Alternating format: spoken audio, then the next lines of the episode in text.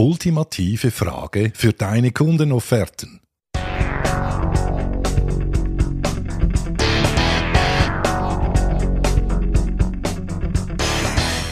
Hallo und herzlich willkommen zum Sales Podcast. Handfeste Tipps für deinen Verkaufserfolg von und mit Dieter Menihardt. Viel Spaß und Happy Selling!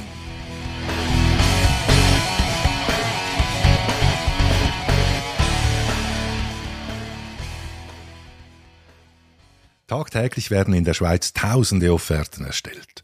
Und tagtäglich da rufen Sales diesen Offerten hinterher und betteln um den Abschluss.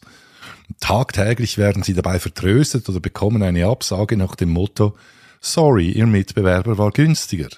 Und gerade letzte Aussage ist im B2B in 70 Prozent der Fälle eine schamlose Lüge.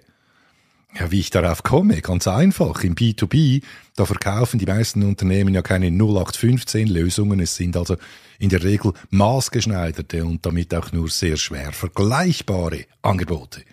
Jetzt, dass sich viele Offerten gleichzeitig wie dem Mai dem anderen ähneln, ist ein Riesenfehler, auf den ich aber heute jetzt nicht eingehe. Es geht mir hier und heute nur um eine einzige Frage, welche du dem Kunden immer stellen solltest, wenn er oder sie eine Offerte bei dir anfragt. Was genau muss in der Offerte stehen, damit wir den Auftrag von Ihnen auch bekommen? Was genau muss in der Offerte stehen, damit wir den Auftrag von Ihnen auch bekommen?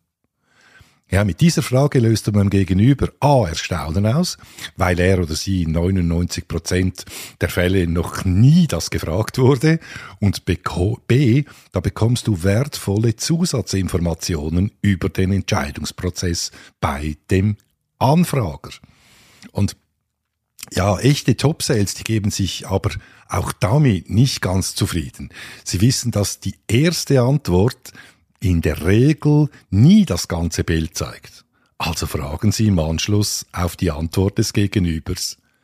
Und was noch? Mach du die Probe aufs Exempel und stell ab jedem Kunden ab sofort bei dessen Offertanfrage diese Fragen und du wirst positiv überrascht sein. Das garantiere ich dir. Wenn du dein Sales-Team fit machen willst, mehr Offerten zu gewinnen, mach mir ein Mail auf dm.manyhart und du bekommst sofort eine Rückmeldung. Alles Gute, Happy Selling, dein Dieter Manyhart.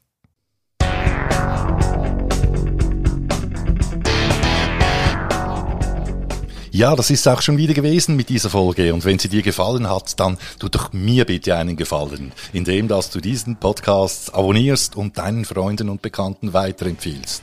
Das ist mein Lohn für diese Arbeit. In der Zwischenzeit wünsche ich dir viel Erfolg bei der Umsetzung, alles Gute und Happy Selling, dein Dieter Menihardt.